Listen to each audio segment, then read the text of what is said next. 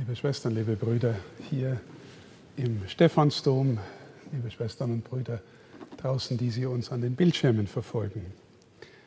Ich möchte drei Punkte mit Ihnen bedenken. In einem ersten kurzen einen Blick auf den heiligen Stephanus Leben und die Umstände, unter denen er gestorben ist.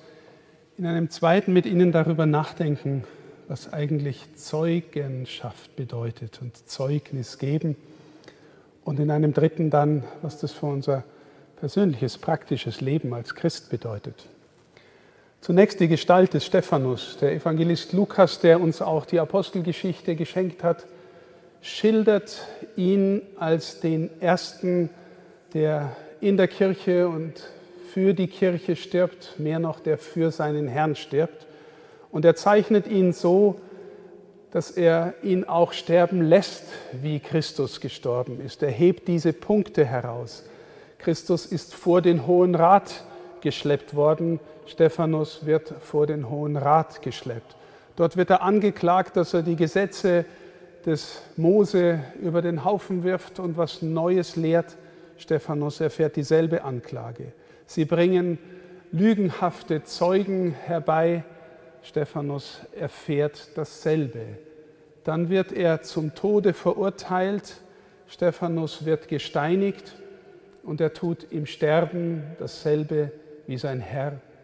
Er betet für seine Mörder.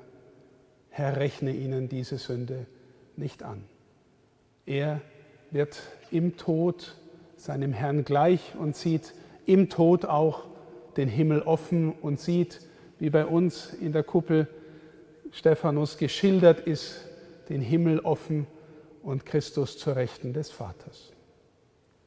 Stephanus ist der Zeuge. Ich sagte eingangs, dass das Wort Märtyrer im Deutschen schlicht Zeuge bedeutet.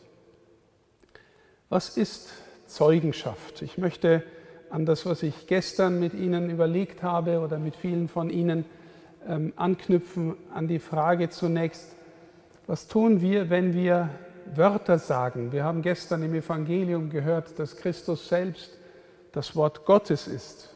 Und ich habe darauf hingewiesen, dass wenn wir sprechen, dass wir manchmal den Eindruck machen, dass wir nicht so recht hinter unseren Worten stehen. Vor allem, wenn wir in der Verkündigung sind. Jeder, der in der Verkündigung ist, weiß, dass er Dinge sagt, die herausfordernd und anspruchsvoll sind und dass er oftmals mit seinem eigenen Leben dahinter zurückbleibt. Im Volk ist es manchmal sprichwörtlich, wenn es dann heißt, sie predigen Wasser, aber sie saufen doch Wein. Ist die Kirche glaubwürdig in ihrer Verkündigung? Warum ist das bei uns so, dass wir nicht so recht dahinter stehen?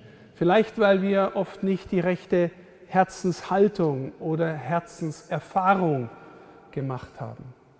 Was ist ein Zeuge? Was sind die Worte eines Zeugen? Ich mache mal ein weltliches Beispiel. Denken Sie an einen leidenschaftlichen Fan des FC Bayern. Der leidenschaftliche Fan des FC Bayern, man spürt, wenn er von seinem Verein spricht, wenn er von seinen Lieblingsspielern spricht, der hat diese Erfahrung im Herzen, der lebt dafür, dass er jeden Samstag zu den Spielen fährt oder auch unter der Woche, der liest und studiert alles in den Medien, was es über den FC Bayern zu berichten gibt. Der zieht sich die Bayern-Klamotten an, der schläft vielleicht in der Bayern-Bettwäsche und solche Dinge. Er ist erfüllt von dem, was er da sagt und spricht und er braucht nur den Mund aufmachen und du merkst ja, der brennt für den FC Bayern. Das heißt, er hat in seinem Inneren, in seinem Herzensleben dem weiten Raum gegeben. Das darf ihn erfüllen und darf ihn bestimmen. Jetzt können wir uns fragen, wenn wir das wieder übertragen auf das Thema Zeugenschaft, wie sehr darf uns der, von dem wir da reden, bestimmen?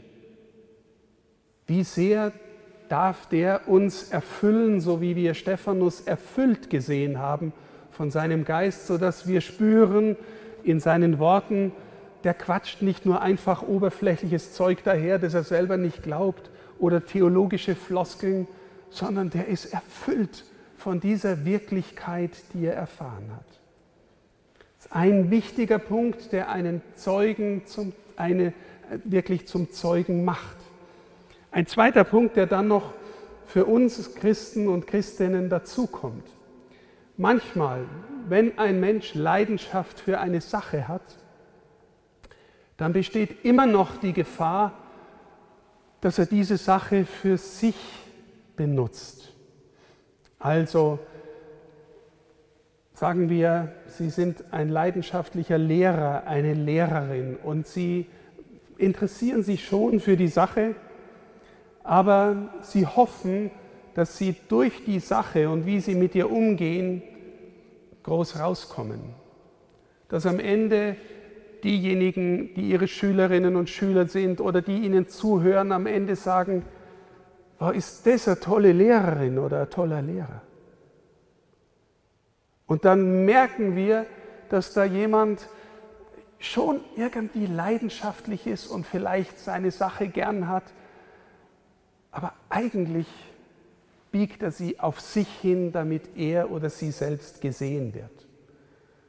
Und liebe Schwestern und Brüder, ich sage Ihnen, das ist eine der großen Herausforderungen für jeden, der in der Verkündigung ist. Und ich sage Ihnen auch, ich weiß nicht, ob ich da selber rauskomme oder vielmehr, ich weiß, dass ich da aus mir selber nicht rauskomme. Predige ich schön über Jesus, damit die Leute am Ende mich gut finden? Oder bin ich wirklich ein Zeuge, der dahinter treten will und will, dass wir miteinander auf den Herrn schauen. Die entscheidende Frage ist, gehöre ich ihm oder will ich ihn haben und benutzen und gebrauchen zur eigenen Selbstdarstellung? Komme ich in die innere Freiheit, dass es mir wirklich zuerst um ihn geht? Liebe Schwestern und Brüder, das ist eine sehr, sehr entscheidende Frage und wir spüren bei Stephanus, wenn wir die Texte hören, eine ungeheure Freiheit, wie er da steht und Zeugnis von dem gibt, an den er glaubt.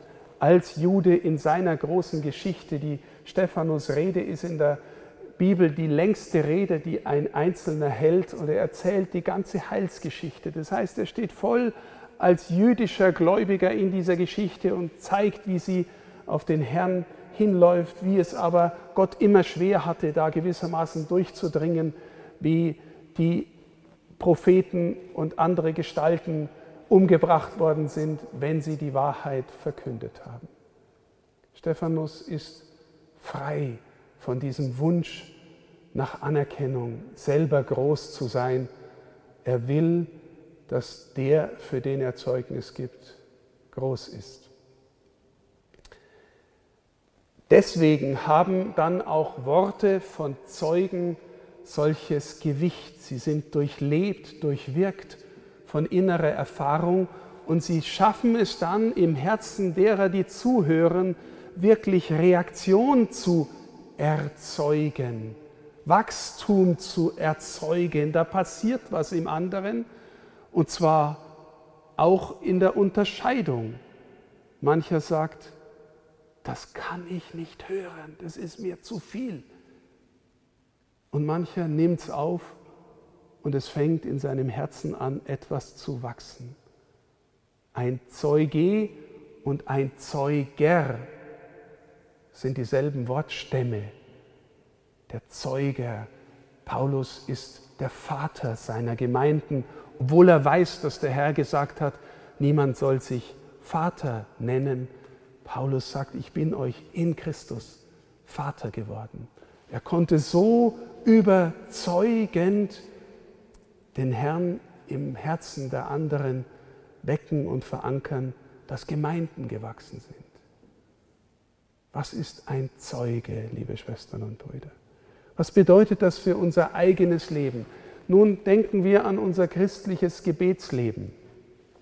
Fragen wir uns, geht es uns wirklich um Jesus und darum, dass er bekannt wird, dass er geliebt wird, dass er in den Herzen der Menschen ankommt.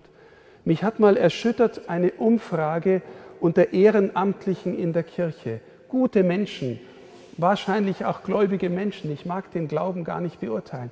Und sie sind gefragt worden in einer breiten Umfrage, warum engagiert ihr euch in der Kirche? Und ganz viele haben nette Antworten gegeben. Ja, die Gemeinschaft ist so gut oder man kriegt so viel zurück oder es macht einfach Spaß. Kein einziger hat gesagt, ich gehe für Jesus. Kein einziger hat gesagt, ich gehe für den Herrn. Ich will sein Zeuge, seine Zeugin sein. Liebe Schwestern und Brüder, das ist die Herausforderung für unsere Kirche. Oder denken wir an unser Gebetsleben. Wie beten wir? Beten wir ich bezogen? Darf man. Der Herr erfüllt Bitten oder erhört unsere Bitten. Gell? Ich will, dass mir das gelingt. Ich will die Prüfung schaffen. Ich will gut durch diese Krise werden. Ich will, dass die Oma gesund wird. Betet mal jemand auch, Herr, sei gepriesen, weil du Gott bist, einfach um deinetwillen.